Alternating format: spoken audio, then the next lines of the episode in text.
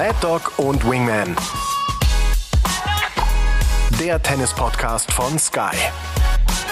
Mit Michael Stich und Patrick Kühnen.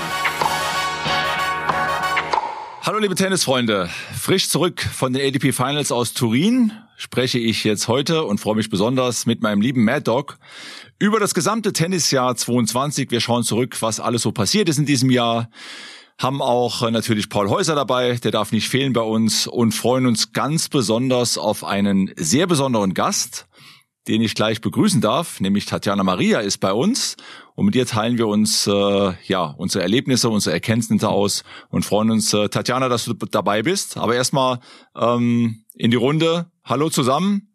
Mad Dog, Tatjana, Paul, wie geht's euch? Hallo, alles gut bei uns. Hey, Tatjana muss man sagen, wir sehen uns ja gegenseitig am Screen, damit wir nicht nur miteinander reden. Und Tatjana sitzt in strahlendem Sonnenschein, äh, mhm. hat im Hintergrund schön grüne Pflanzen, nichts von Schnee, nichts von wie bei uns minus drei Grad. Äh, wollen wir tauschen? Du könntest kurz nach Hamburg kommen. Ich komme, wo bist du gerade? In äh, Monte Carlo. Monte Carlo Saisonvorbereitung gehe ich von aus. Genau, genau. Ah, guck mal. Wingman, wollen wir nach Monte Carlo zwei Wochen? Wir bereiten uns auf die neue Saison vor und spielen den United Cup dann. Können wir mit äh, Tatjana spielen? Weißt du, steigen wir noch mal ein. Das wäre auf jeden Fall sehr, sehr verlockend. Wenn wir zwei Wochen Trainingslager machen, dann glaube ich, kommen wir auch dazu hin, dass wir drei, vier Mal Tennis spielen. Die Regenerationszeit ist ja so lang bei uns mittlerweile. Aber im Kleinfeld schaffen wir das schon. Das kriegen wir hin. Aber ich sehe schon, Tatjana lacht sich ein Ass und denkt sich, was wollen die beiden alten genau. Typen jetzt mit mir nach zum United Cup fahren? Nein, aber fangen wir mal an, Tatjana. Du bist äh, Monte Carlo Saisonvorbereitung. Wie lange habt ihr jetzt Vorbereitung? Steigen wir mal so an das ein, was dann kommt, bevor wir zurückschauen. Wie lange Vorbereitung und wann geht's dann schon wieder auf Reisen? Ja, also im Endeffekt bin ich eigentlich nur hier, weil ich habe mich äh, an den Bauchmuskeln verletzt und hatte hier wirklich äh, die beste Option mit meiner Behandlung. Und ähm, dadurch, dass ich eigentlich ähm, Fed Cup spielen wollte, also Billie Jean King, King Cup, ähm, und wir Charlotte hier in, äh, zu der Piatti Akademie bringen wollten. Ähm, ja, im Endeffekt bin ich dann auch hier geblieben und deswegen habe ich jetzt drei Wochen Behandlung gehabt. Und äh, aber ab nächster Woche ist wieder gut und ich werde dann noch, ähm, wenn alles gut läuft und ich grünes Licht bekomme vom Doktor, werde ich die letzten drei Turniere noch in Frankreich spielen, die 125.000er WTA-Turniere. Guck mal, das heißt, wir dachten, die Saison ist schon vorbei, aber Pustekuchen. Da kommt noch was. Nee, nee, es geht weiter, es geht immer weiter. Immer weiter so. Das heißt, die Verletzung, wie schlimm ist die Verletzung? Drei Wochen Pause hört sich ja schon nach ein bisschen etwas größerem äh, Riss, Anriss. Was hast du gehabt? Ja, also äh, ich hatte eine Narbe und die Narbe hat sich entzündet. Also es war nichts offen, mhm. Gott sei Dank aber die Narbe hat sich entzündet, deswegen äh, ja, musste ich jeden Tag in Behandlung. Und äh, ich war letzte Woche jetzt schon beim Doktor am Freitag, um nochmal zu checken, ob alles gut ist. Und da war alles gut. Und jetzt diese Woche ähm, ja, schlage ich wieder auf und äh, dann am Freitag werde ich nochmal checken, ob ja, ob er mir grünes Licht gibt und dann ähm, kann ich nächste Woche spielen. Sehr schön. Und äh, habe ich das richtig verstanden? Ähm, deine Tochter ist schon auch in der Academy und äh, schnuppert schon mal so ein bisschen, wie es ausschauen kann. Wir haben ja in Wimbledon gesehen, dass sie total Tennis begeistert ist, dass sie auch Tennis mitlebt natürlich, aber ist schon bei Piatti so ein bisschen am, am Schnuppern, am nächsten Schritt machen? Also wir sind hier eigentlich nur wegen ihr. Also ich trainiere zwar nebendran, aber äh, sie trainiert den ganzen Tag. Also morgens eineinhalb Stunden Tennis, eineinhalb Stunden Fit Fitness und nachmittags genau das Gleiche. Also von dem her, äh, sie hat wirklich lange Tage, aber ihr gefällt super. Deswegen sind wir jetzt auch schon die dritte Woche hier.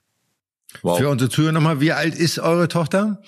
Äh, acht, aber sie wird Ende Dezember neun. Ja, dann ist ja gar kein Problem mit so einer Academy. genau. Dann läuft's ja. So, aber guck mal, da musst du ja noch so gefühlte sieben Jahre durchhalten, damit du den Staffelstab so fließend übergeben kannst, oder? Ja, genau, damit, damit wir im Doppel zusammen starten können. Gab's das auf der Tour mal, ein Mutter-Tochter-Doppel? Äh, ich weiß nicht, ob äh, Delos Rios vielleicht mit ihrer Tochter mal Doppel gespielt hat. Aber ähm, so äh, weiß ich jetzt auch nicht genau, ob das wirklich stattgefunden hat. Aber vielleicht bei den Marias, vielleicht findet es statt. Bei den Marias ist einiges möglich, das haben wir dieses Jahr gesehen. genau, man weiß nicht. Das stimmt. Naja, das können wir dann noch abwarten. Paul, Paul winkt mit dem Finger und möchte auch natürlich jetzt. Ja, genau dazu zu der Thematik, äh, Tatjana, weil da habe ich ein super spannendes Zitat von deinem Mann, vom, vom Jal gelesen, dass dieses Spielen mit Charlotte, mit deiner Tochter, dass das auch wieder dein eigenes Spiel verändert hat. Du auch die Liebe zum Tennis neu entdeckt hast. Wie, wie war das? Äh, kannst du das so bestätigen, dass du auch dadurch irgendwo besser geworden bist? Ja, also auf alle Fälle, weil ich meine, mit Charlotte, ähm, ja, man fängt irgendwie von Anfang an und äh, man macht viel äh, für die Hand, äh, viel fürs Gefühl. Und ähm, das hat mir auf alle Fälle für mein Spiel auch geholfen. Also wirklich jeden Tag ähm, immer wieder äh, ja die Wiederholung zu machen. Ähm, Vorhand, Rückhand, Wolle, äh, alles Mögliche. Deswegen ähm, und natürlich, ich meine, ich spiele mit meiner Tochter, ich mache das für meine Tochter und ähm, das ist nochmal was ganz Besonderes. Deswegen ähm, macht es mir auch super viel Spaß, äh, jeden Tag mit ihr auf den Platz zu gehen und zu sehen, wie sie sich da freut oder wie sie sich weiterentwickelt oder wie sie jetzt auch im Training einfach Punkte mit anderen Mädchen oder in ihrem Alter mit Jungs äh, spielt und, und da wirklich alles gibt. Deswegen, ähm, ich finde, da gibt's nichts Schöneres. Bist du eine, ich suche jetzt das richtige Wort, eine schwierige Tennismutter?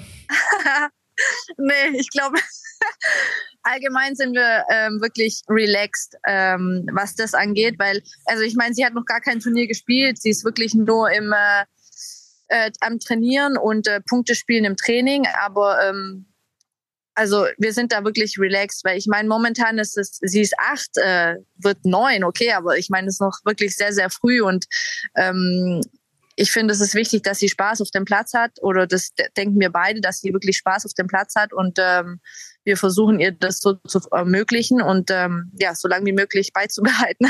Ist ja ganz wichtig. Du bist ja auch eine Spielerin, die, äh, sage ich mal, strahlt und äh, ein etwas anderes Tennis spielt, würde ich mal sagen. Das haben wir dieses Jahr in Wimbledon ja auch echt äh, mit viel Freude auch genießen dürfen.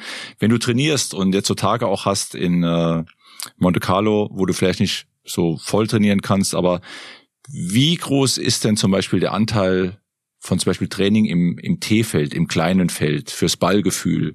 Weil du ja mit Vorhand Slice, Rückhand Slice agierst, sehr viel Finesse in deinem Spiel hast und sehr viel Gefühl ja eingebaut hast. Trainierst du viel im kleinen Feld? Mit Michael habe ich früher im Davis Cup, wir haben uns ja ständig im T-Feld eingespielt, eine halbe Stunde und hatten dann so eine, so eine Gaudi, so einen Spaß, dass wir teilweise über eine Stunde im Kleinfeld gespielt haben. Ja. Also jetzt ähm, wirklich seit ein, zwei Jahren äh, sehr, sehr viel im Kleinfeld, ja. Weil wir fangen, ähm, mit Charlotte fangen wir immer am Anfang im Kleinfeld an und spielen auch diese Cross-Kleinfeld, äh, beide Seiten, dann Slice, ähm, sehr, sehr viele Übungen. Also es ist eigentlich fast die ersten 45 Minuten fast nur im Kleinfeld mittlerweile. Und dann gehen wir nach hinten und spielen von hinten, aber am Anfang ist es äh, sehr, sehr viel im Kleinfeld, ja. Darf ich ja noch einmal nachfragen, wenn ihr im Kleinfeld spielt, Hauptsächlich mit Unterschnitt? also eigentlich hauptsächlich mit Spin. Also es okay. ist wirklich kaum, kaum Slice. Also die Slice kommen dann auch fünf Minuten mal dazu, aber eigentlich hauptsächlich Spin. Um ja, jetzt komm, ja genau, jetzt kommst du. Ja, aber jetzt jetzt komme jetzt komme ich, weil ich sehe es ja auf der Damentour oft und ich habe ja auch mit ein paar Mädels mal so in Halle oder wo auch immer mal so ein bisschen gespielt. Und auf der Damentour ist es ja sehr in, teilweise auf der Herrentour auch, Patrick, dass man sich wirklich an der T-Linie mit Topspin im Kleinfeld anspielt. Ich habe das Konzept bis heute nicht verstanden. Ich versuche seit 20 Jahren mich darum zu bemühen, es zu verstehen. Ich begreife es nicht. Warum macht ihr das? Warum oder du, ihr, wer auch immer? Warum macht man das?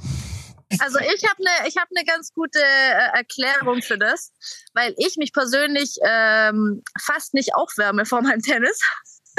das bedeutet, wenn ich auf den Platz gehe, dann ist es für mich wie ein Aufwärmen im Kleinfeld. Äh, ähm, ja, ich, ähm, das ist so meine Sache, meine persönliche Sache, dass ich eigentlich mich nicht aufwärmen muss äh, oder besser gesagt kurz, weil ich mich einfach auf dem Tennisplatz aufwärme gleichzeitig. Deswegen hilft mir das Kleinfeld. Also das, hat, das, das war bei uns genauso, aber wir haben es halt, Michael, wir haben es halt mit Unterschnitt gemacht, weil ja, sag mal, das mit Unterschnitt ist ja schon ein bisschen so, geht schon in Richtung Volley-Training auch schon so ein bisschen, ne? Genau. Naja, wir haben es ja auch wirklich genutzt, um taktisch zu spielen. Ne? Also wirklich dieses, das kleine Feld taktisch so auszuloten, weil mit Topspin kannst du schnell einen Punkt machen. Wenn du nur Unterschnitt spielst, musst du deinen Gegner ja wirklich ausspielen, um den Punkt zu gewinnen. Du durftest ja auch nie von oben nach unten spielen, sondern immer nur quasi von unten nach oben. Also nicht ein Volley wegmachen oder was auch immer, gab's ja alles nicht. Aber gut, die Zeiten ändern sich, das ist ja auch gut so. Aber das bringt mich zu einer Frage, weil das ja auch so ein bisschen, wie Patrick eben gesagt hat, dein Spiel beschreibt. Du bist eine kreative Spielerin, du bist eine Spielerin, die improvisieren muss, aber auch improvisieren mag, glaube ich. Ich glaube, das ist auch so dein, dein Naturell auf dem Tennisplatz. Bringt mich zu der Frage, wer war dein Vorbild, dass diese Art des Tennisspiels bei dir rausgekommen ist? Weil es ist ja auf der Tour, auch wenn wir die letzten 15 Jahre schon auf der Damentour sehen, doch sehr ungewöhnlich, weil es doch sonst sehr viel über Power und über Kraft und über ja, also ich muss sagen, ich habe schon sehr viel äh, Steffi Graf angeschaut, muss ich ehrlich sagen, als ich klein war. Aber ich hatte trotzdem, ich hatte ja eine beidhändige Rückhand und habe eigentlich mit dem Slice angefangen, weil irgendwie meine Rückhand war nicht so gut und ich hatte so irgendwie einen Weg also gesucht, um, äh, um meine Gegnerin äh, weh zu tun. Und irgendwie bin ich da zu dem Slice gekommen, der am Anfang eigentlich kein richtiger Slice war, sondern wirklich so mit zwei Händen und einfach loslassen. Und ähm, ja, hat dann so angefangen und irgendwie, ja, habe gemerkt, okay, ähm, dass meine Gegnerin der, der Slice nicht so wirklich liegt. Und äh, ja, dann wurde es immer mehr und mehr. Und selbst auf der Vorhandseite auch. Deswegen, ähm, ja, es ging dann so los.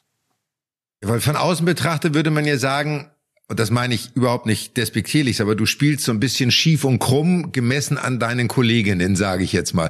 Was ja aber auch, wie wir gerade auch in Wimbledon gesehen haben, genau diesen Rhythmusbruch bedeutet. Ne? Also, dass die Spielerinnen manchmal gar nicht wissen, worauf sie sich einstellen sollen.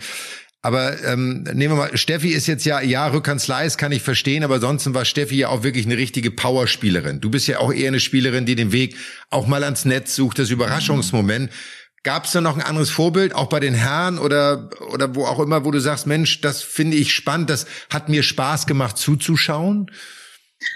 Ähm, ich ich glaube, so wie jeder, ich meine, ich liebe es, äh, Roger Federer zuzuschauen, aber ähm, ich muss ehrlich sagen, meine Spielart, klar, also es ist schwierig, da jetzt irgendwie äh, ein Vorbild zu sagen. Also Henna, muss ich auch ehrlich sagen, habe ich auch immer ähm, gerne angeschaut.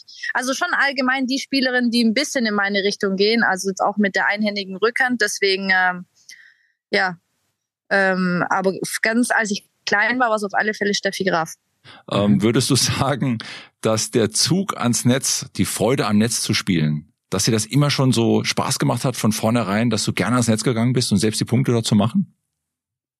Ähm, äh, muss ich ehrlich sagen, am Anfang nicht. Also jetzt mhm. zum Beispiel, wenn ich Charlotte sehe, meine Tochter, die liebt es, ans Netz zu gehen. Also die will nur Wolle spielen, die will auch nur Doppel spielen, die, die liebt es, äh, am Netz zu sein. Und wenn sie auch Einzel spielt, dann geht sie auch die ganze Zeit ins Netz. Das war bei mir eher nicht so, als ich klein war. Mhm. Ähm, das kam dann ähm, irgendwie automatisch mit meinem Spielstil, ähm, ja, dass ich ans mhm. Netz gehen musste, um auch irgendwie Druck aufzubauen und äh, meine Punkte irgendwie anders zu machen. Deswegen kam das dann so automatisch, dass ich mehr ans Netz bin. Und klar, ähm, also mir, auf alle Fälle gehe ich sehr gerne ans Netz und ich spiele auch sehr gerne Wallis. Deswegen äh, macht es mir auch Spaß im Training dann auch so zu, zu trainieren, dass ich viel ins Netz gehe und äh, ja, Wallis spiele. Ich, ich glaube, dass Michael und ich, Michael und ich, mir freuen es besonders, dass Charlotte so ein tolles Vorbild hat um ans Netz zu gehen, ja.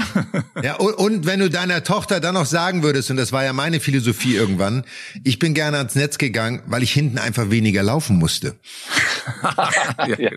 Und das sollte man auch immer im Kopf haben, dass man natürlich auch Energie spart, wenn man öfters ans Netz geht, weil man nicht so oft links und rechts laufen muss.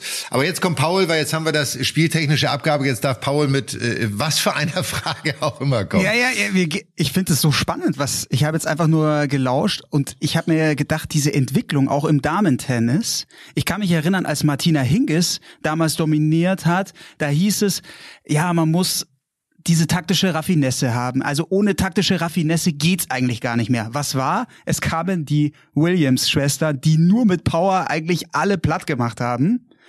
Und dann, jetzt sehe ich wieder so eine Entwicklung. Gut, da, du hast es gesagt, Justine Henin-Harden, die kam eigentlich dazwischen mit diesem Slice und die hat es sogar geschafft, Serena und Venus damit zu nerven. Und jetzt zum aktuellen Geschehen. Spielerin, ja, Iga Swiatek, jetzt so ein bisschen erinnert mich teilweise an Novak Djokovic. Wie siehst du es? Und Chabeur. Wie steht es Damen-Tennis da und was, was ist der Trumpf aktuell? Also momentan muss ich ganz ehrlich sagen, im Damen-Tennis ist echt einiges möglich. Also selbst ähm, äh, ja, klar, Iga ist momentan wirklich sehr solide und gewinnt auch wirklich sehr, sehr viele Matches. Aber im, danach würde ich schon sagen, dass es relativ offen ist. Also ich meine, man sieht ähm, mehr und mehr, dass man auch selber Chancen hat, ähm, da oben mitzuspielen, was Also was auf jeden Fall interessant ist, auch für die Spielerinnen, die weiter hinten stehen. Und ähm, ich denke, allgemein macht es interessanter, dass, dass es offen ist. Also dass Grand Slam Turniere äh, wirklich, dass da alles passieren kann. Lass uns mal, wo du gerade Grand Slam sagst, lass uns mal eine generelle Einschätzung deines Jahres, bevor wir dann natürlich zum Schluss nochmal auf Wimbledon kommen müssen und auch kommen wollen. So, aber ähm, wie würdest du dein Jahr bewerten bis äh, bis zu diesem Zeitpunkt? Weil ich habe ja gelernt, deine Saison ist weit davon entfernt, äh, zu Ende zu sein. ja, also mein Jahr, klar, war es eines meiner besten Jahre, würde ich sagen. Ähm, weil ich habe wirklich angefangen, also ich weiß gar nicht, was mein Ranking am Anfang war. Ich bin ja erst wieder letztes Jahr zurückgekommen auf die Tour, nachdem äh, Cecilia zur Welt kam. Ähm, und dann habe ich ja direkt im Februar das äh, 60.000er gewonnen und dann Bogota natürlich, was, äh, was für mich ein Riesensprung war nach vorne. Und ähm, ich meine, ich war dieses Jahr schon in allen Grand Slam im Hauptfeld, obwohl am Anfang meines Jahres äh, mein Ranking wirklich nicht so gut war. Ich hatte natürlich meine zwei Protected Rankings, die ich benutzt habe. Aber ich allgemein äh, würde ich sagen, dass eines meiner besten Jahre war. Und äh, trotzdem denke ich, dass ich äh, auf alle Fälle mich noch weiterentwickeln kann und dass da trotzdem noch ein bisschen mehr mehr ähm, drin ist. An was, wenn du jetzt in die Saison, die Turniere noch so, die letzten Turniere spielst und dann so ein bisschen mal vorausschaust in die neue Saison, bevor wir wirklich noch zu Wimmeln kommen, was geradezu gut zum Thema passt. Wenn du sagst, weiterentwickeln, weiter verbessern, an was arbeitest du? Wo ist dein Fokus? Also mein Fokus ist natürlich sehr an meinem Spiel, natürlich auch viel Slice, aber diese Variabel, also dieser Mix ähm, auch mal, ähm, ja, sobald ich ein Slice spiele, auch angreifen mit meiner Vorhand ins Netz zu gehen, ähm, auch vielleicht mit meiner Rückhand ähm, ein bisschen variabler zu spielen und zwischendurch mal äh, einen Spin zu spielen. Ähm, aber viel natürlich, viel den Weg nach vorne zu finden, ans Netz zu gehen und ähm, ja, mit meiner Vorhand auch natürlich Druck machen. Ähm, du hast ja für deine Größe, du bist jetzt ja auch nicht groß im Verhältnis zu vielen anderen Spielern, bist du ja, ähm, wie darf man das sagen, du bist ähm, normal, oder? So, du bist nicht groß, so. ja, äh, ich, mir fällt das richtige Wort gar nicht ein, aber ich finde, du hast einen sehr guten Aufschlag dafür. Du bist ja jemand, der auch von seinem Aufschlag sehr profitieren kann, das haben wir auch in Wimbledon gesehen. Wenn dein erster Aufschlag kommt, dann ist er ja wirklich ein sehr effektiver Vorbereitungsschlag. Wie sehr und wie viel trainierst du den? Oder ist das etwas, was dir relativ leicht fällt? Also allgemein war mein Aufschlag immer schon eines meiner äh, besseren Schläge, dadurch, dass ich ähm, viel, also ich denke mal, dass es dadurch kommt, dass ich meine meine ganze Jugend Handball gespielt habe und äh, mhm. ja mit Handball und Tennis groß geworden bin und deswegen glaube ich, dass ähm, Aufschlag immer schon eines meiner Stärken war und ähm, ja klar, also ich meine jetzt die letzten drei Wochen konnte ich nicht viel trainieren an meinem Aufschlag mit meinem äh, Bauch äh, äh, mit meiner Verletzung, aber ähm, ja, allgemein ist es natürlich auch ein Schlag, äh, den ich trainieren muss und der sehr, sehr wichtig für mich ist. Also das ist einer dieser Schläge, wo man immer sagt, nachts um drei kann dich jemand wecken, wenn es um Aufschlag geht, der klappt, oder? Ja, Aufschlag und Slice, das klappt immer. Kennen wir irgendwo, Herr Patrick, oder? Das Irgendwie haben wir, kommt uns das bekannt alle was vor. gemeinsam, oder? Ist doch herrlich. so, und jetzt nochmal zu Wimbledon. Ähm, jetzt können wir das alles durchgehen. Ich habe so zwei, drei Fragen. Ähm, vielleicht auch so gar nicht so lange überlegen. Was war das schönste Match im Verlauf dieser zwei Turnierwochen? Äh, das schönste fand ich eigentlich gegen äh, Sakari.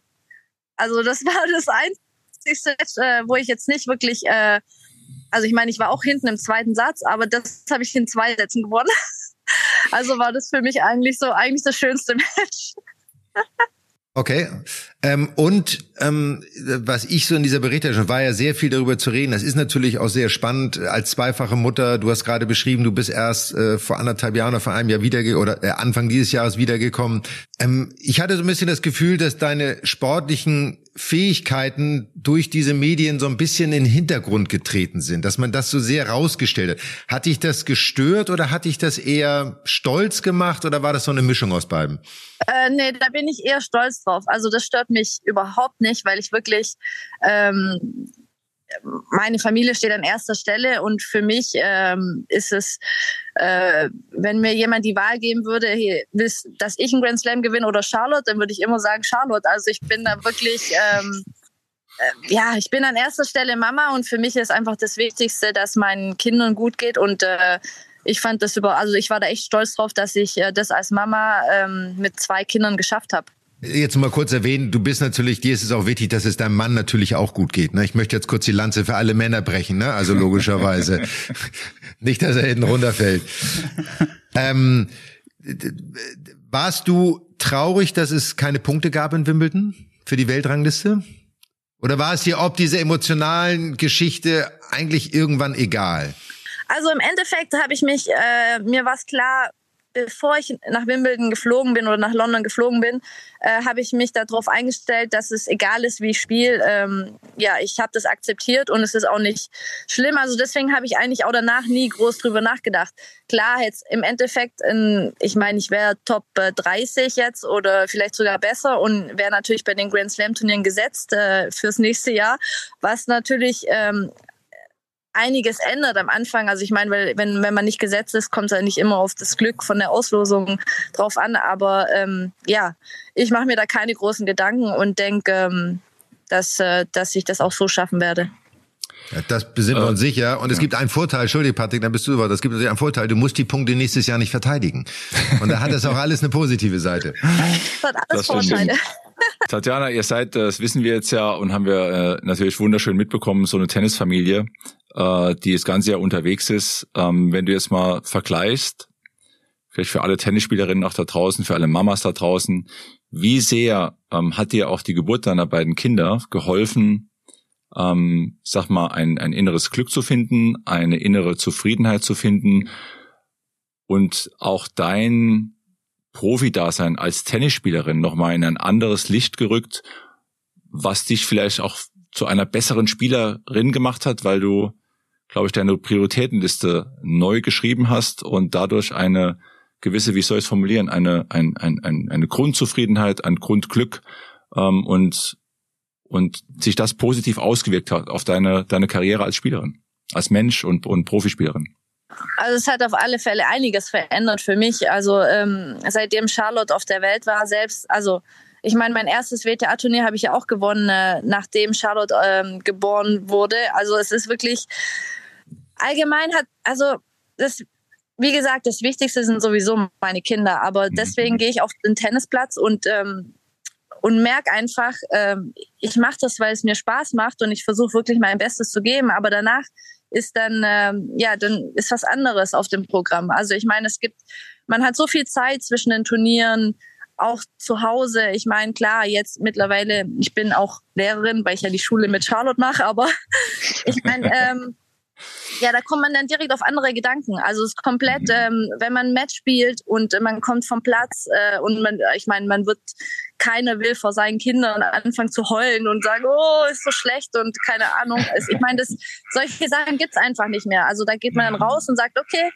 äh, ich sage dann zu Charlotte, okay, was, äh, jetzt überlegen wir, okay, was habe ich falsch gemacht? Alles klar, morgen gehen wir auf den Tennisplatz und dann trainieren wir das und dann wird's besser. Aber ähm, ja, das ändert einfach so alles. Man ist einfach viel mehr positiv und ähm, merkt einfach, dass es auf alle Fälle wichtigere Sachen gibt äh, im Leben wie, äh, wie Tennis spielen. Gott sei Dank ist das so. Wir kommen jetzt so langsam äh, ähm, zum Ende. Ähm, eine Frage aufs nächste Jahr bezogen. Was hast du dir für Ziele gesetzt? Also wirklich ganz konkret. Also was ist dein Ausblick fürs nächste Jahr? Also für mich sind die Grand Slam Turniere ähm, relativ wichtig. Deswegen würde ich gerne bei den Grand Slam Turnieren ähm, ja, gut spielen. Aber wie gesagt, bei den Grand, dadurch, dass man nicht gesetzt ist, kommt es natürlich auch immer ein bisschen auf das Glück von der Auslosung drauf an. Aber ähm, ja, allgemein will ich auch mein Spiel einfach weiter verbessern. Ich meine, das sagen fast alle, aber trotzdem ist es äh, wirklich äh, sehr, sehr wichtig für mich, dass ich äh, mich gut auf dem Platz fühle, dass ich frei bin, dass ich ähm, ja den Weg nach vorne finde und ähm, ja das Spiel selber ein bisschen auch in die Hand nehmen. Und im Ranking hast du dir einen Ranglistenplatz als Ziel gesetzt? Nummer eins, nein. ähm, Im Ranking. Man muss hohe Ziele haben. Man muss, ja, das stimmt. Aber allgemein denke ich gar nicht so groß an, an eine Nummer. Also ich wirklich ist für mich eher wichtiger, dass ich glaube, das kommt einfach automatisch dann das Ranking. Ähm, wenn das andere alles auf dem Platz stimmt, dann äh, ist das Ranking, ja, dann kommt es von alleine. Ich habe noch drei knackige Fragen. Äh, ganz kurz. Du hast gesagt, du bist auch Lehrerin. Ganz mit, kurz. Ja, Paul, mit, sorry, mit, mit ja, ja, ist alles gut. Aber mit Charlotte, ähm, es ist ja Homeschooling und dieses Leben auf der Tour, ihr, ihr vier, diese eu, eure Gang, wie, wie lang ist es so in dieser Konstellation auch noch möglich? Also mal ganz ehrlich gesagt, sehr, sehr lange. Wir haben eben schon drüber nachgedacht. Im Endeffekt können sich eigentlich die nächsten Jahre gar nichts ändern, weil selbst wenn äh, Charlotte anfängt, auf der Tour zu spielen, ähm, hat Sissy das Alter, ähm, ja, ist Sissy sieben Jahre alt oder acht Jahre alt und auf alle Fälle wird ähm, sie auch äh, Homeschooling machen. Und übrigens, die Kleine spielt auch schon Tennis. Also die ist 19 mhm. Monate alt und steht den ganzen Tag auf dem Tennisplatz mit dem Wahnsinn. kleinen Schläger und will Tennis spielen. Deswegen glaube ich, dass wir noch sehr, sehr lange auf dieser Tour sein werden. Wow, okay, das sind ja, das sind ja echt tolle Perspektiven. Also klingt sehr, sehr spannend. Jetzt bist du aber auch nicht die einzige Mama auf der Tour gewesen, man weiß es nicht genau, du weißt, wo ich hin will. Serena, gute Freundin von dir, hat eigentlich New York gesagt, das war's. Es gab die große Verabschiedung. Jetzt habe ich in einem Interview gelesen, vielleicht doch nicht. Wie, wie schätzt du es als Freundin ein? Also ich persönlich denke, dass sie auf alle Fälle wieder zurückkommt. Also ich glaube nicht, dass sie, ähm, ich glaube, dass sie einfach diesen Rekord in ihrem Kopf hat und äh, den auch knacken will. Und ich glaube, dass äh, ja, dass sie nochmal zurückkommen wird nächstes Jahr. Und zwar so richtig. Also mit An Attacke Grand Slam. Ah, wenn Serena zurückkommt, dann ist es so richtig. Ich glaube. ja gut, das muss man ja auch sagen. Bei, bei der Konkurrenz äh, kannst du ja nicht sagen, ich spiele mal vier Grand Slams im Jahr und guck mal, wie es geht, sondern wenn, dann musst du dich voll darauf einlassen und musst das volle Programm durchziehen. Ähm, wird man gespannt sein, äh, ohne Frage. Ich habe jetzt noch einen kleinen äh, abschließenden äh, Tipp, weil du das eben gesagt hast. Also du hast das erste Turnier der Geburt von Charlotte gewonnen, du hast das zweite Turnier gewonnen nach der Geburt von Sissy. Krieg doch einfach das nächste Kind direkt vom Grand Slam, dann läuft das mit dem Grand Slam-Titel, so, oder? Das, das, das, das habe ich ehrlich gesagt auch schon gesagt. ich finde, das wäre ein guter Plan. Ah. Wir drücken dir fürs kommende Jahr wirklich alle, alle Daumen und freuen ja. uns wirklich, dir auch beim Tennisspielen zuzuschauen. Das Wichtigste natürlich, dass du, dass die Familie gesund bleibt und dass du bitte, bitte, bitte niemals den Spaß am Tennis verlierst, weil es ist sehr schön zu sehen, wenn sich jemand auf dem Tennisplatz mal über einen gelungenen Schlag freut und nicht immer nur so tut, als wenn es alles normal ist. Also das äh, macht mir wahnsinnig viel Freude. Vielen Dank. In diesem Sinne, pass auf dich auf und wir sehen uns im nächsten Ganz Jahr. Ganz lieben Dank, Tatjana. Alles, Gute für dich. Tschüss. Alles Gute. Alles Gute. Tschüss. Danke. Danke dir, alles Gute. Ciao. Ciao. Nettes Gespräch mit Tatjana. Super. Tolle Informationen. Tolle Tennismama, die ein hervorragendes Tennis spielt und die uns ja wirklich total Freude gemacht hat in Wimbledon. Und ich bin schon gespannt auf nächstes Jahr. Äh, klasse. Und ihr Spielstil, Michael, gefällt uns. Ja, diese Freude, wir haben es, glaube ich, im Wimbledon auch immer wieder gesagt, diese Freude, diese Leidenschaft, diese Emotionalität ist das, was manchmal abgeht auf dem Tennisplatz. Ähm, und das ist etwas, was wir sehr zu schätzen wissen, was beim Zuschauen auch Freude macht, sich auch zu ärgern über schlechte Schläge. Aber sie strahlt ja auch genau das im Gespräch alles aus. Sie strahlt einfach Lebensfreude aus, wenn man es mal so sagen kann. Und die kommt von ihren Kindern. Und also sieben Jahre muss sie durchhalten, damit Charlotte dann auf die Tour gehen kann. Und dann wollen wir, dass Maria Mama und Tochter doppelt irgendwie sehen, finde ich. Bin gespannt. So, das ist ein schöner Ausblick gewesen fürs nächste Jahr auf der Damentour, auch ein kleiner Rückblick mit Tatjana. Und jetzt wollen wir natürlich, äh, gerade ihr beiden habt es ja noch viel direkter verfolgt als ich, einmal über das Herrenfinale der Herren sprechen was da passiert ist. Und eins müssen wir sagen, wir haben Gott sei Dank in diesem Jahr endlich mal recht gehabt, dass unser Favorit auch am Ende des Tages gewonnen hat. So, beim letzten Turnier hat's dann geklappt. So, ganz genau. wir hatten ja zwölf Monate Zeit zu üben. Genau. Also, Ihr habt ähm, es wahrgenommen. Ich habe so ein bisschen natürlich am Fernseher geschaut. Äh, du warst viel dichter dran, Patrick. Du hast wahnsinnig viel kommentiert. Fang du doch erstmal an und dann gebe ich meinen Senf nochmal dazu. Paul natürlich auch wie du die, das, äh, die, das Final der Herren gesehen hast, der ATP. Ja, ich hole ein kleines bisschen weiter aus. Ich gehe mal zurück bis vor den Finals, als wir darüber diskutiert haben, wer ist der Favorit. Und äh, wir haben ja dann auch Novak Djokovic als Favoriten rausgepickt, einfach weil er eben elf Turniere bis dahin gespielt hatte, sehr frisch ins Turnier gehen konnte, mit Selbstvertrauen durch die Turniersiege Tel Aviv, Astana und auch das Finale in Paris, war er eigentlich zum richtigen Zeitpunkt für die Finals topfit. Und es hat sich bewahrheitet. Ähm, ich glaube, das ist so das, das Fazit, dass er bei den Finals am Ende der Spieler war, der erwartet die Leistung gebracht hat, die spreche ich mal nur von mir, die ich von ihm gesehen habe. Er hat sicherlich auch schwierige Phasen gehabt, das enge Match gegen Medvedev zum Beispiel auch. Und ähm, Trotzdem hat er sich durch diese Momente, wie wir ihn kennen, immer wieder auch durchgekämpft. Und er ist einfach ein Spieler, der nach wie vor immer schon in den letzten Jahren und auch dieses Mal sein bestes Tennis spielt in den entscheidendsten, in den wichtigsten Momenten im Match. Und das ist nach wie vor sehr beeindruckend. Das Finale, ich habe es gestern auch mit Moritz vor der Kamera gesagt, für mich war im Finale für Kaspar Ruth an diesem Tag gestern untouchable. Es gab eine kurze Krise im ersten Satz, aber dann hat er sich freigespielt, war in the zone und hat einfach mit einer Perfektion gespielt, ähm, hat auch die Spinbälle von Kaspar Rüth attackiert, immer auch den Schritt auf den Ball zugemacht, hat glatter gespielt, was die Rückhand angeht von Kaspar Rüth. Für mich der verdiente Sieger der Finals 22. Ja, das war eigentlich schon das Final Statement von dir auch. Eigentlich sind wir durch, oder? Danke, ja. danke, passt für heute. Ja, ich, ich würde das gerne noch ergänzen, weil ich, ähm, also ich muss sagen, auf die ganzen Finals bezogen, ich habe ein bisschen was gesehen. Ich fand teilweise die Matches etwas uninspiriert, muss ich ganz ehrlich sagen. Es war so, es lief so dahin irgendwie. Es war auch bei den Spielern nicht mehr so viel Emotionalität. Es waren aber auch, also das Gefühl war, dass einige Spieler wirklich ausgelaugt waren. Man hat gemerkt, es ist das letzte Turnier der Saison. Mhm. Würde ja wieder auch das unterstützen, was du gerade über Novak Djokovic gesagt hast. Das hat man gemerkt. In dem Zug habe ich gedacht, warum zieht man das Finals eigentlich nicht vor? Warum verschiebt man nicht wie auf der Golftour das Final, Finalturnier so ein bisschen nach vorne und macht die Saison so ein bisschen anders irgendwie, weil die Spieler sind einfach platt. Das hat man auch bei Ogier Aliassim gesehen, der nun wirklich gefühlt sechs Wochen am Stück gespielt hat und irgendwann einfach nicht mehr die Power hat, auf dem Level dann mitzuspielen. Und bei Novak muss ich sagen, was mich beeindruckt hat, war die Tatsache, dass er sich auch nicht hat aus der Ruhe bringen lassen. Ich finde, mhm. bei den letzten Turnieren war es immer so Phasen im Matches, wo er gemeckert hat, wo er so ein bisschen mal mit sich, mit den Zuschauern. Bei diesem Turnier hatte man das Gefühl, er ist wieder diese, in dieser, in dieser Zone, wie wir sagen, wo er am gefährlichsten ist, wenn er sich in mhm. diesem Zustand befindet, wenn ihn nichts ja. aus der Ruhe bringen kann. Aber also ich kann es nur von mir auch sagen und und ich weiß also glaubst du nicht, dass es auch daran lag, dass er im Vorfeld nicht zu viel gespielt hat, dass er wirklich auch erholt war, geistig, mental auch erholt war? Also ich weiß von mir, ich will mich jetzt nicht mit Novak Djokovic vergleichen, also ich weiß von mir, wenn ich zu viel irgendwann mal gespielt habe, viele Turniere hintereinander gespielt habe, dass dann auch irgendwie so das Stresslevel von Haus aus höher war, dass ich etwas gereizter dann auch mal war und diese innere Ruhe seltener, weitaus seltener hatte als äh, in, in Turnieren, wo ich mal aus einer Pause vielleicht auch zurückkam und einfach entspannter war. Ja, ich glaube, es sind zwei Seiten dazu. Das Gefährliche ist, wenn du gefühlt nicht zu viel spielst, ist, dass du deinen Rhythmus nicht so schnell findest. Da bin ich ja der Meinung, es hat immer nur was mit der mentalen Komponente zu tun, natürlich mit deinem Gegner.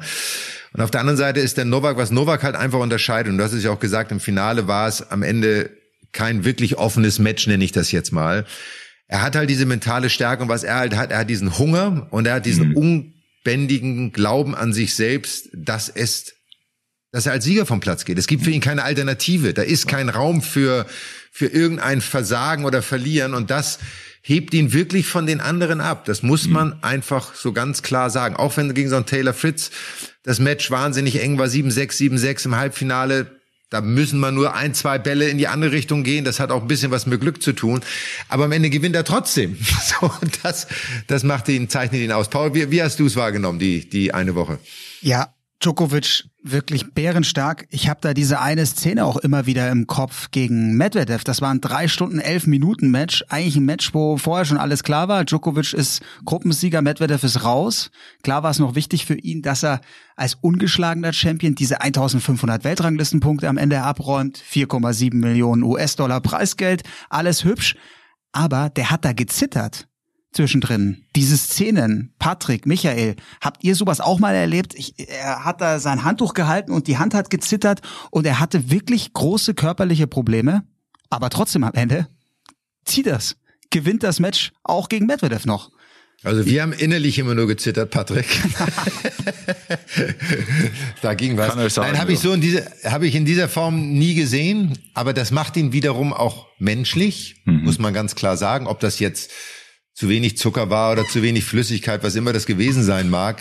Aber ähm, äh, es beschreibt ihn auch einfach und es zeigt, dass er auch genau über diese Dinge weggeht. Wir haben es bei Pete Sampras damals gesehen. Wir hatten es bei einem Podcast mal, wo Pete Sampras bei den US Open, glaube ich, gegen Alex Correccia mhm. sich übergeben hat, hinten im fünften Satz. Und eigentlich haben alle gesagt, da geht gar nichts mehr. Aber es ging und er hat weitergespielt, er hat gewonnen. Ich glaube sogar, hat in dem Jahr die US Open gewonnen. Ich bin mir nicht mehr ganz sicher. Aber ähm, das sind halt diese außergewöhnlichen Champions, die zu außergewöhnlichen Leistungen fähig sind. Und er ist der verdiente Sieger und ähm, ich, ich, man kann nur aufs nächste Jahr gespannt sein, weil er ist von den dreien wahrscheinlich derjenige, der jetzt am stärksten übrig bleibt. Mhm. Ich muss da doch sagen, das hat man, hat man Sport, hast du gesagt, Patrick. Ich habe untouchable gesagt, ja. Ich möchte noch vielleicht, äh, bevor wir vielleicht zu anderen Spielern auch kommen, noch kurz erwähnen, was so so bisschen auch, weil ich auf dem Platz war gestern auch nach dem Finale und ihn noch interviewen durfte, auch mit Moritz gemeinsam. Aber auch danach ist Novak Djokovic, es waren viele Kinder noch in der Halle danach, die mit diesen großen Tennisbällen auf ein Autogramm gewartet haben. Und das möchte ich auch nochmal ganz kurz ähm, auch, auch sagen. Er hat sich viel Zeit genommen danach, ist wirklich äh, von auf zur einen Seite des Platzes zur anderen Seite des Platzes hat viel Autogramme gegeben. Also bestimmt noch eine gute halbe Stunde Autogramme äh, äh gezeigt. Und das, sowas bleibt bei mir dann auch hängen. Meine, seine Familie war da, seine Kinder waren auch in der Box der Matches und das waren schon Szenen, die mich berührt sowas. Allein schon auch, wenn die Kinder mit, mit, wenn die Kinder mit auf den Platz genommen werden, die mit auf den Platz gehen, hat er auch immer, finde ich, so ein, ein Lächeln, ein, ein, über den Kopf streicheln und so. Also es zeigt schon auch äh, nur den, den, ich sag mal auch nur ein Novak Djokovic, der auf dem Platz natürlich im Match der, der, der knallharte Fighter ist, der auch sein muss. Aber es zeigt auch diese warme Seite von Novak Djokovic und das fand ich auch wirklich sehr sympathisch. Mhm. Ich fand schon so auch, wie Michael aber gesagt hat, ein paar kamen wirklich ja, auf der Felge daher. Die waren richtig platt. Rafael Nadal natürlich jetzt auch vielleicht ja unglückliche Situation für ihn. Paris-Bercy nur ein Match gehabt, da Magen-Darm, der war nicht in der Form, um da wirklich mithalten zu können. Und trotzdem denke ich mir auch jedes Mal, am Ende des Jahres diese Finals sind in der Halle. Und Nadal sagt, er hat dieses Turnier noch nie gewinnen können und sagt, ja, warum spielen wir denn die Finals nicht auch mal auf Sand? Was sagt ihr dazu? Naja, da könntest du auch sagen, dass die Sandspezialisten sagen können, warum spielen wir Wimbledon nicht mal auf Sand? Mhm, genau. Ist nun mal so. Ja, aber gut, das sind jetzt die Grand Slam Turniere, aber die Finals könnte man ja auch mal nach Südamerika auf Sand legen. Paul, es hängt ja auch damit zusammen, dass der ganze Turnierplan vorher äh, auf, auf Hardcourt gespielt wird. Und ich sag mal, dass, dass die Finals äh, ein, ein, ein, das letzte Turnier sind sozusagen, das letzte Highlight auf der ADP-Tour.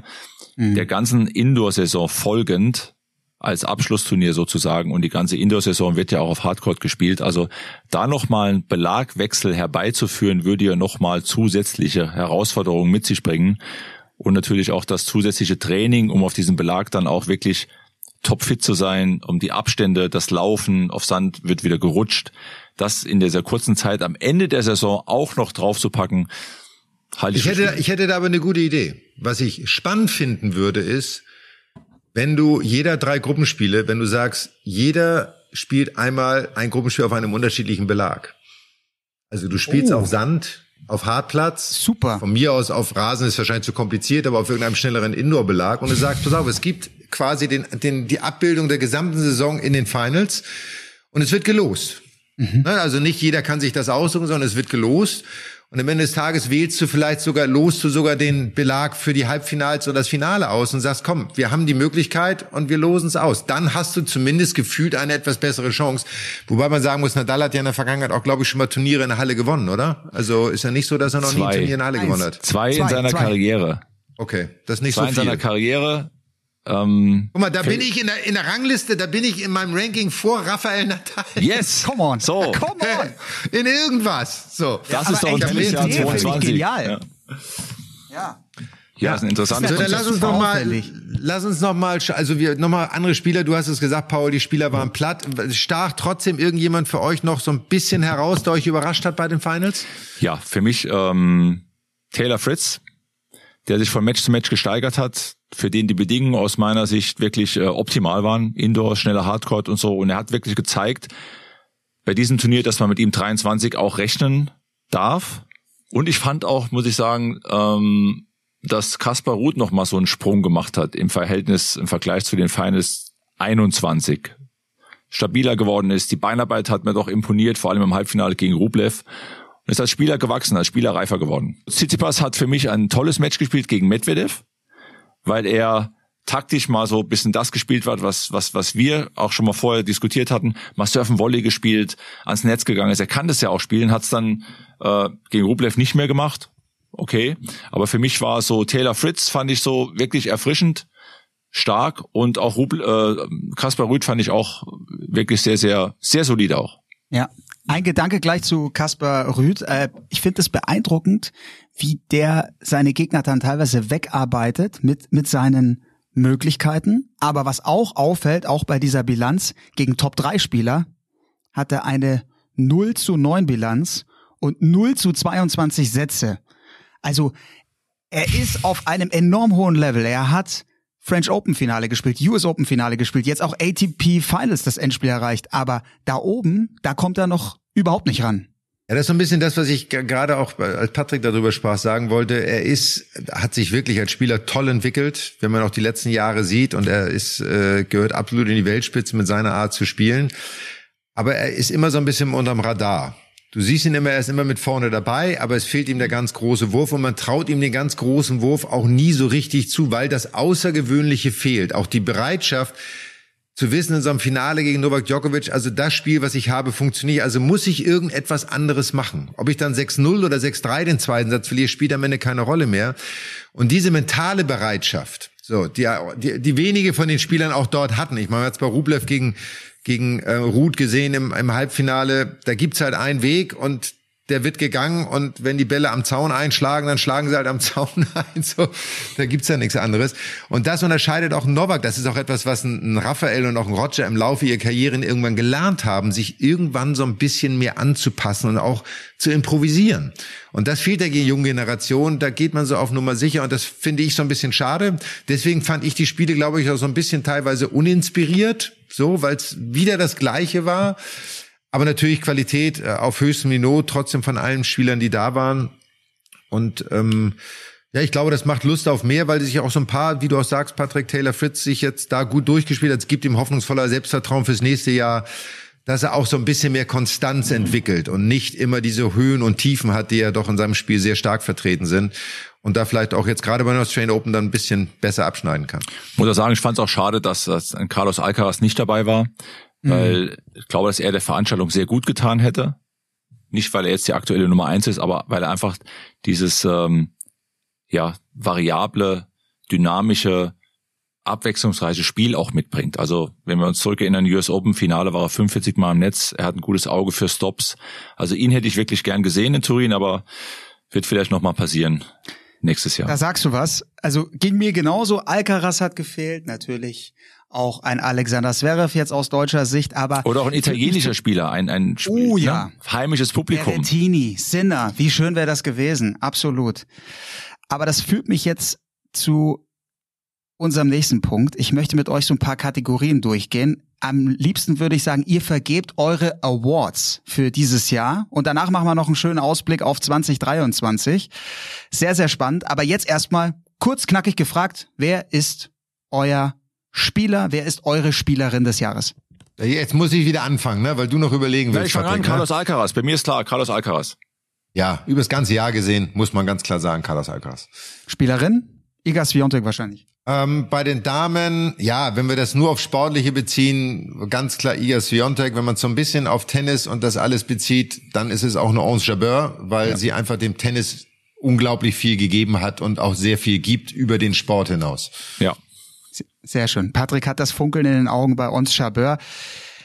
Was ist eure Überraschung des Jahres? Holger Rune. Ist ja langweilig, ne? Äh, es ist ja irgendwie. Nee, weißt du was? Carlos Alcaraz. Bingo! Bingo, hätte ich auch gesagt. Dass der die Eins wird, die jüngste Nummer eins der ATP-Historie und auch am Jahresende da oben steht, ist doch Wahnsinn. Harte Kategorie jetzt. Ja, jetzt müssen wir bei den Damen auch noch mal kurz sagen. Ne? Überraschung ja, des Jahres Fall. bei den Damen. Bitte, bitte. Ja, sag du. Die Überraschung des Jahres bei den Damen war für mich Tatjana Maria. Ähm, ich muss, glaube ich, sagen, die, äh, wie heißt sie, Jessica Pegula, die mhm. Amerikanerin. Mhm. Mhm. Ähm, ich finde auch das so eine, die immer so unterm Radar war und sich über das ganze Jahr konstant nach oben gespielt hat und, äh, glaube ich, eine super Saison gespielt hat. Äh, bin ich auch sehr gespannt aufs nächste Jahr. Ich hätte da noch eine Elena Rybakina in der Verlosung, die Wimbledon-Siegerin. Oh, Paul, ja, auch, ja. Die haben wir, glaube ich, alle nicht auf dem Zettel gehabt vor dem Turnier. Schwierige Kategorie jetzt. Enttäuschung des Jahres. Ich sage mal Enttäuschung des Jahres für mich. Ähm, äh, ein Spieler, den wir gerne auf der Zettel haben, aber Dominic Thiem. Mhm. Ähm, nicht, weil er, weil ich von ihm erwarte, dass er wie der erste Zehn steht, sondern weil ich mir gewünscht hätte, dass er ähm, diesen Anschluss schneller wieder findet und eigentlich auch schneller wieder nach vorne kommt. Und er diese Leidenschaft auch mehr hat. Das war so, aber Enttäuschung ist vielleicht das falsche Wort, das so ein bisschen so ein bisschen traurig bin ich darüber. Ja, Vielleicht ist das, ist so die richtige Beschreibung. Mhm. Tu mir schwer. Also Enttäuschung des Jahres äh, machst du ja daran fest, äh, wer unter Form geblieben ist, wer seine Ziele ja. nicht erreicht hat, nehme ich mal an. Also ja. schwer. Müsste ich überlegen, aber so viel Zeit haben wir nicht.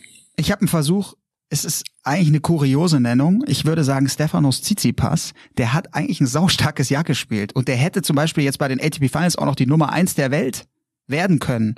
Und der hat am meisten Matches am Ende des Jahres auf der ATP Tour gewonnen. Trotzdem sage ich, unter, ja, unter dem, was er sich vorgestellt hat, seine, er ist unter seinen Möglichkeiten geblieben, gerade auf der großen Bühne French Open, das aus gegen Holger Rune, Wimbledon war er schwach gegen Nick Kyrgios, US Open erste Runde raus gegen den Kolumbianer Galan. Für mich eine Enttäuschung. Ja, und jetzt fasse ich meine Enttäuschung zusammen. Die junge Generation, die es nicht geschafft hat, dieses Jahr wieder einmal der alten Generation, bis auf Carlos Alcaraz, die Stirn zu bieten, um bei den Grand Slams erfolgreich zu sein. Okay. Dann eine schöne Kategorie wieder. Habt ihr ein Match des Jahres? Also für mich, äh, auch wenn es nicht zu Ende gespielt wurde, aber ich habe so etwas noch nie gesehen und das war Alexander Zverev gegen Rafael Nadal bei dem French Open. Brutal. Wie man für zwei Sätze drei Stunden, zwölf Minuten braucht, ist, erschließt sich mir nicht. Für mich ein absolutes Rätsel. Äh, hätte das Match gerne zu Ende gesehen. Im besten Falle fünf Sätze mit Tiebreak im fünften Satz, dann wären wir wahrscheinlich bei sieben Stunden gewesen. Ähm, also das fand ich ähm, war aus vielerlei Hinsicht und die Verletzung ist natürlich der negative Höhepunkt dabei von Alexander, aber war für mhm. mich äh, eines der äh, spannendsten, äh, strangesten Matches auch des Jahres. Mhm. Patrick? Ich glaube Carlos Alcaraz gegen Novak Djokovic in Madrid. Uh, sehr, sehr gut. Ja, mega Ballwechsel. Was für eine Stimmung auch in der Caja Machica. Ja. Alcaraz gewinnt am Ende im Tiebreak des dritten, finde ich grandios. Und ich habe auch noch ein Alcaraz-Match, nämlich Viertelfinale US Open gegen Yannick Sinner. Matchball gab's für Sinner. Es, boah, es waren so viele Highlights drin. Und das macht doch auch Lust auf das nächste Jahr. Und da natürlich, Michael, jetzt kommt deine Lieblingskategorie, der Ausblick auf nächste Saison. Eure Bold Prediction 2023. Tja, Patrick, du überlegst zu lange. Jetzt stell dir vor, du bist am Netz, äh, ich schlag auf, äh, der Return kommt und du musst entscheiden, ob du crossst oder nicht. Da kannst du auch nicht 15 Minuten überlegen. So, jetzt mal raus damit, komm. Meine Bold Prediction.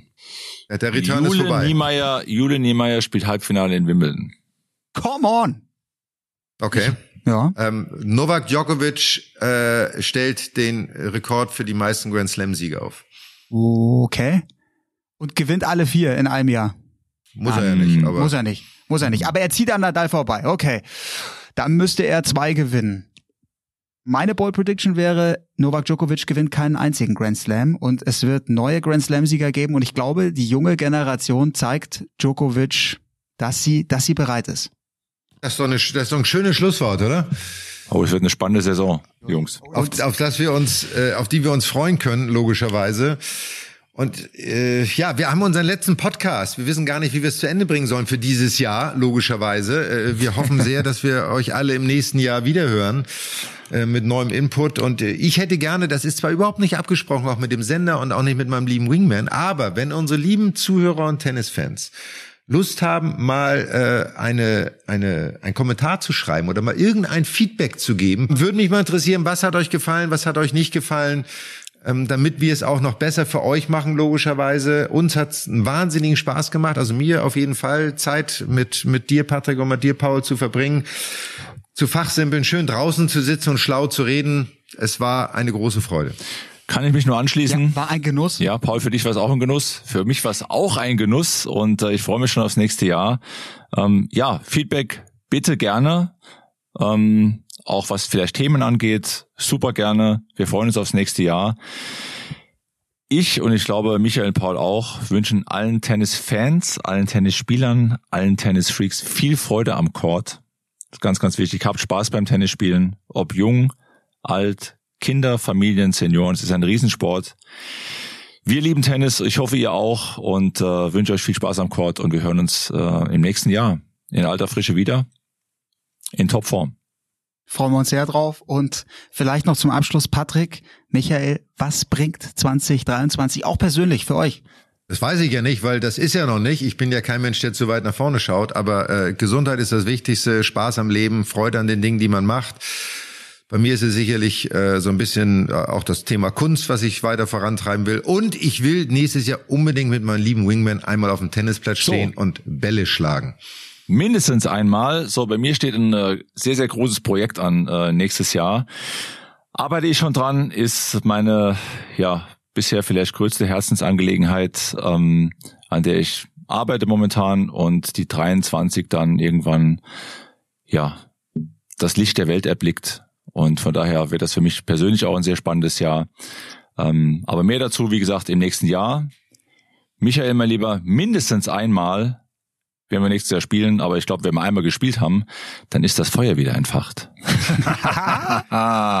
nur das, nur das kleine Feld, Kleinfeldtennis müssen wir weglassen, weil dann können wir uns danach nicht mehr bewegen. Ja, genau.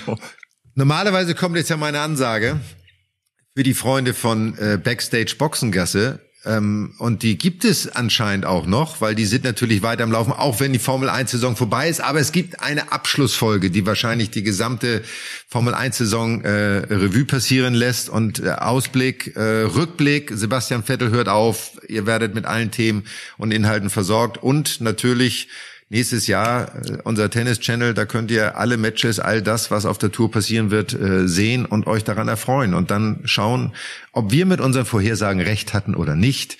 Damit schließe ich für mich jetzt ab, wünsche euch allen eine tolle Vorweihnachtszeit, bleibt gesund, bleibt fröhlich und wir hören uns im nächsten Jahr. Alles Gute euch allen da draußen. Macht's gut, habe die Ehre, ciao, ciao. Mad Dog und Wingman ist eine Produktion der Podcast-Bande im Auftrag von Sky.